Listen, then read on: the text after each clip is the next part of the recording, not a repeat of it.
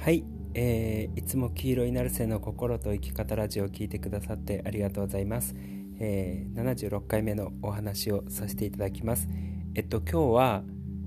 自分が今やっていることが向いているのかという問題っ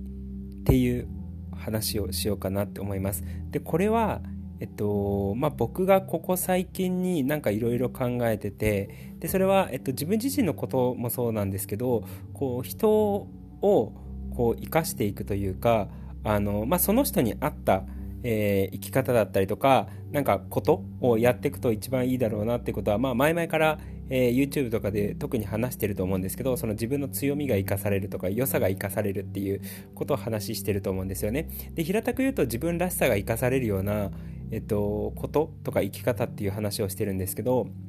えっと、その時に、えっと、自分に合っているのかっていう、えー、問題っ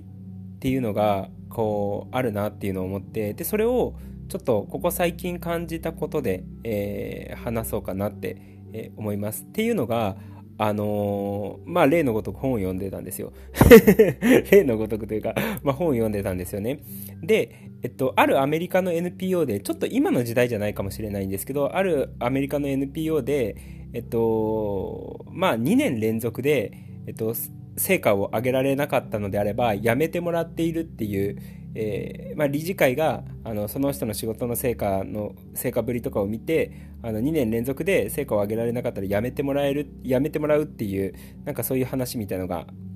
あったんですよね。で本で読んで。もちろんあのなんつうのその組織によってそういう方針を取ってるところもあれば全然そんなんとは関係ないところもあるとは思うんですけど、まあ、そういうあの何？NPO があるっていうことを知ったんですよねで NPO ってもともとそのボランティアとかあのそういう献身的な何人たちのやるその何て言ったらいいんだろうな、まあ、ボランティア活動みたいな社会問題に取り組むような活動として NPO をやっている中でそういう理事会があるんだっていうことにちょっとびっくりしたんですよ。で最初はなんかそれなんか厳しいな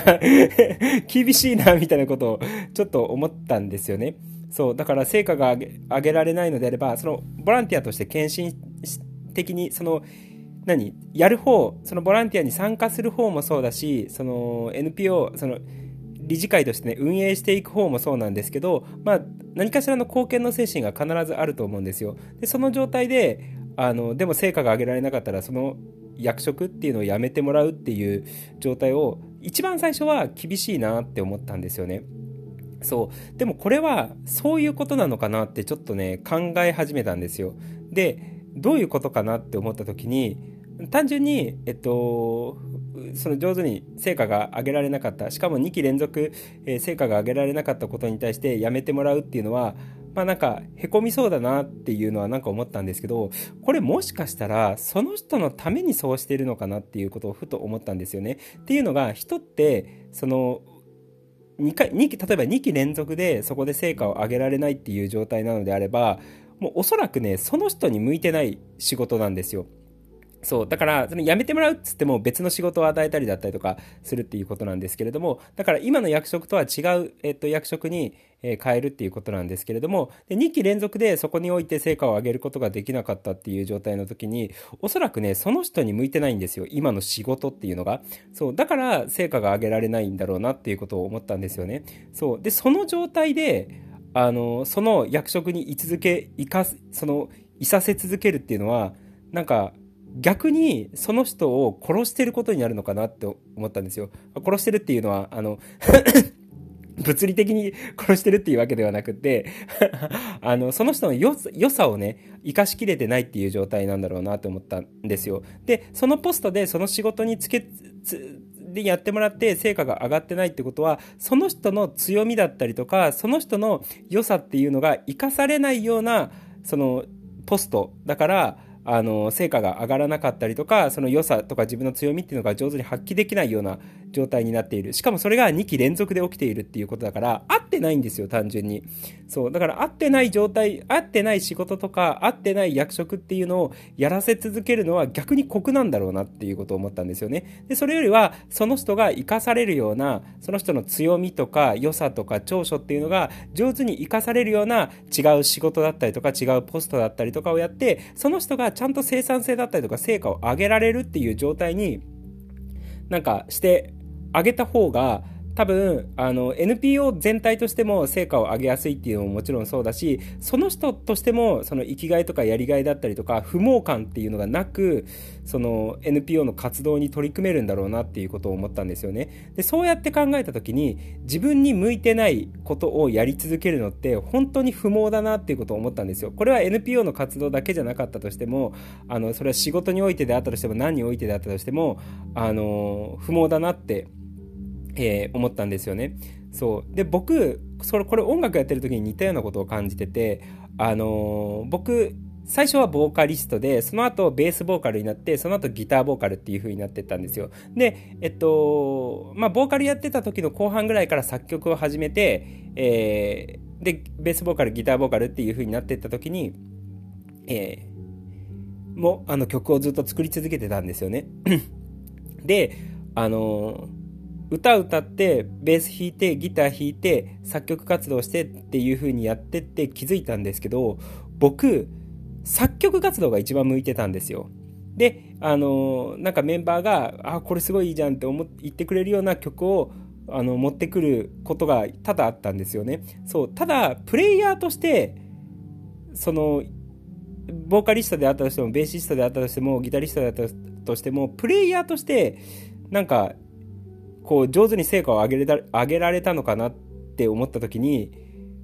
そうでもないなっていうことをすごく思ったんですよ。そう。あのー、上手い人って本当にバンバンバンって、あの、ちょっとやったとしても結構上手くなっていっちゃうんですけれども、僕はそもそもなんかね、そこにね、熱が入らなかったっていうのもあるのかもしれないんですけど、なんかね、一番成果が上げにくかったんですよね。そう、だから僕がそのバンドやってた時に、そのボーカル、ベース、ギター、作曲っていう4つのタスクみたいのがあったとしたあったとしたらば、えー、一番成果が上げられたのが作曲だったんですよ。で、かつ作曲やってる時は一番楽しかったんですよね。そう。で、そうやって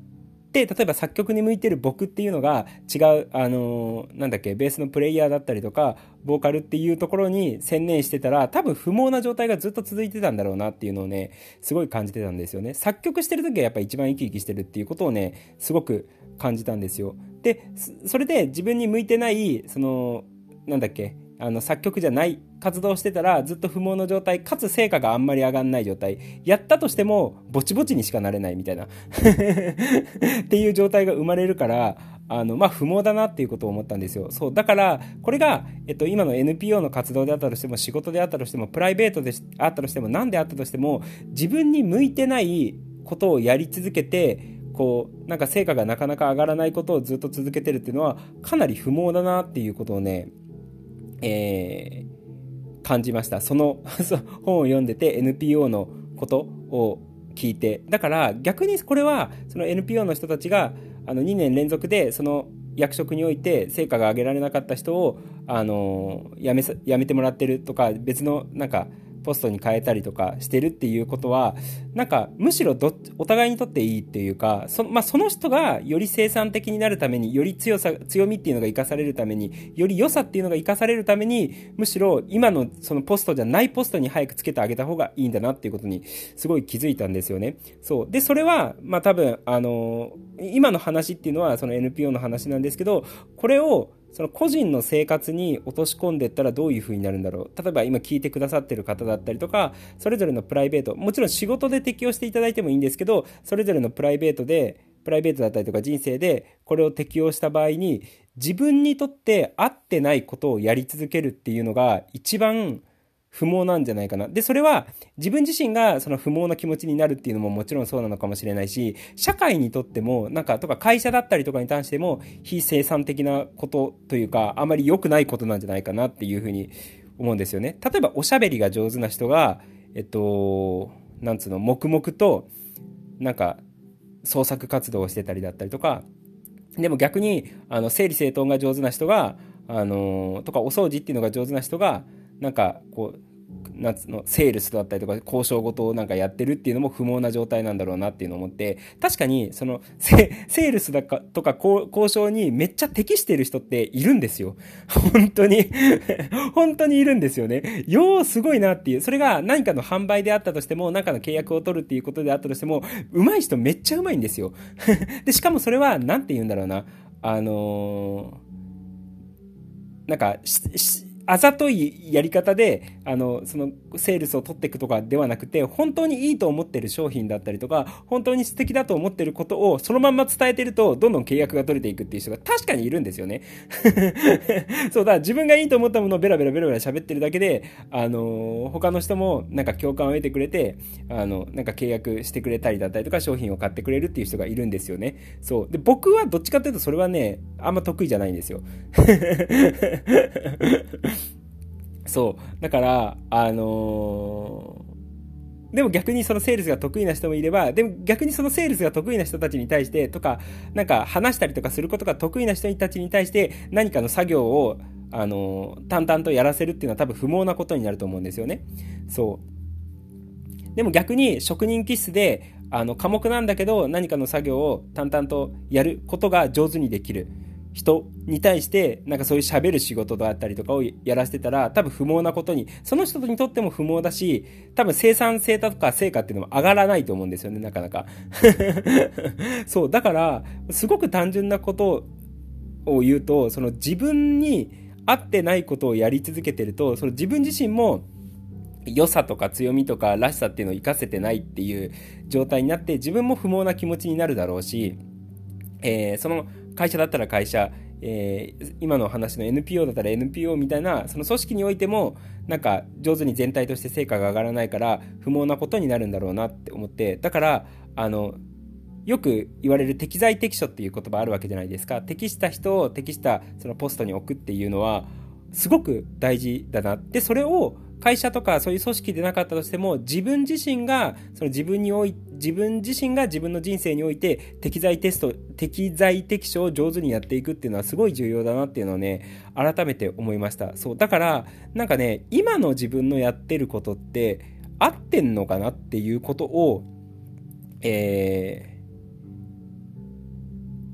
なんか検討してみたりとかするといいかなと思います。それが仕事においてもそうだし、えー、まあ何の活動においてもそうなんですけれども、例えば、えっと、本当は外であのいろいろ活動してったりとか自分のあのやりたいなんかいろんな創作活動だったりとかなんかしたいのにした方が合ってるのにもかかわらず家の中で専業主婦してる人は不毛だと思うんですよ。でも逆に専業主婦みたいな感じのことが向いてるのにもかかわらず外でうろうろしてなんか活動してるのは不毛な状態だと思うんですよ。そうだから自分に合っているその活動の仕方とかやることっていうのをとかあの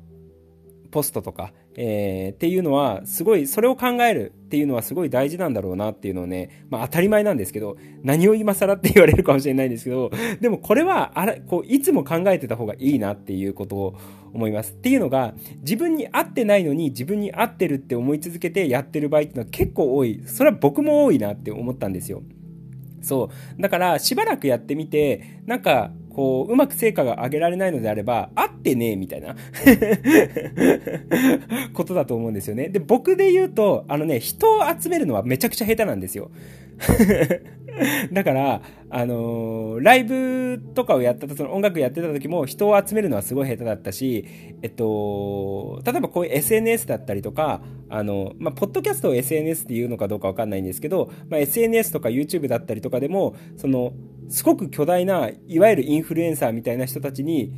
のような感じで人を集めるっていうのは、なんかね、向いてないんですよね。もう毎回これは思ってました。そう、だから僕は、その結構1対1で、そその、誰かに影響を与えるっていうことがすごい得意なので、そう、そこにね、結構フォーカスをしていることは多いかなって思います。で、そのやり方とか、その、あの、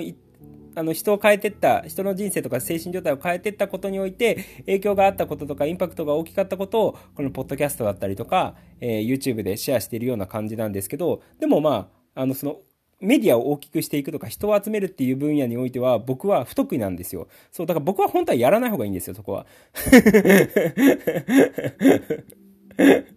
そう。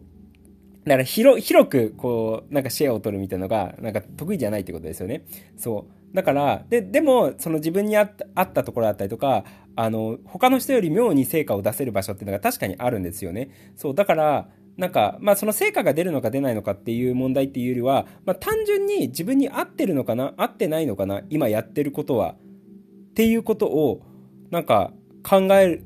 た方がもう多く、もうそれはもう、あの、このポッドキャスト聞いてる人もそうだし、多くの日本人に対してマジで言えることだろうなっていうのを思いました。今自分がやってることって、合ってんの？自分にっていう。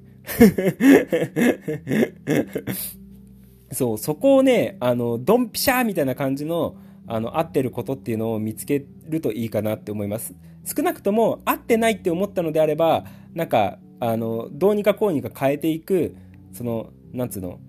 方向性でなんか物事を進めていった方がいいだろうなって、えー、思います。もちろん、じゃあ、じゃあ自分には何が合ってるのかっていうのは、しばらくやってみないと分かんないところっていうのはあると思うんですよ。やってみて意外に合ってんじゃんとかっていうのはあるだろうし、やってみて、やっぱ合ってねえじゃんっていうのはあると思うので、ちょっと試してみるっていうのは重要、あの、必要だとは思うんですけど、ただ、合ってないところに、例えば1、2年もすれば自分はそこに合ってないっていうのがわかると思うので、それに対してずっと居続けるっていうのは、とかやり続けるっていうのは不毛だなっていうのはなんとなく思うので、そう、だから単純に今自分に、今やってることが自分に合ってるのかっていうことを、ちょっと自分に問いただしてみてもいいんじゃないのかなって思います。で、もし合ってないのであれば、あのー、何かしらを変えていく。その活動を極力手放していって、違う合っている活動をやっていく。で、その合っているか、自分に合っている活動っていうのが何かわかんないっていう状態ではあると思うので、それを、こうなんかいろいろやりながら、えー、試していくっていうのは、試していくといいんじゃないのかなって思います。最初からね、合ってるか合ってないかっていうのは分かんないと思うので、やってみて、あの、あ、意外に合ってんじゃん、みたいな。っていう形になったりとかするので、まあ、しばらくその合ってるものを探すっていうのにおいては、なんかいろいろ試してみる必要はあると思は思うんですけれども、えー、まあ、とりあえず合ってないものを手放していくっていうのは重要かなっていうのはね、思います。自分にとっても、その組織にとっても不毛なことだと思うので、えー、まあ、そんな風にしていただけるといいんじゃないのかなって、え、思います。そんな感じです。まあ、あの、これはね、あの、僕がここ最近、こう思ったことをちょっとシェアしたシェアさせていただいたような形にはなったんですけど、えー、まあ、そんなことを考えてね今やってることって自分に合ってんのかな？っていうことをちょっと考えていただけるといいのかなって、えー、思います。はい。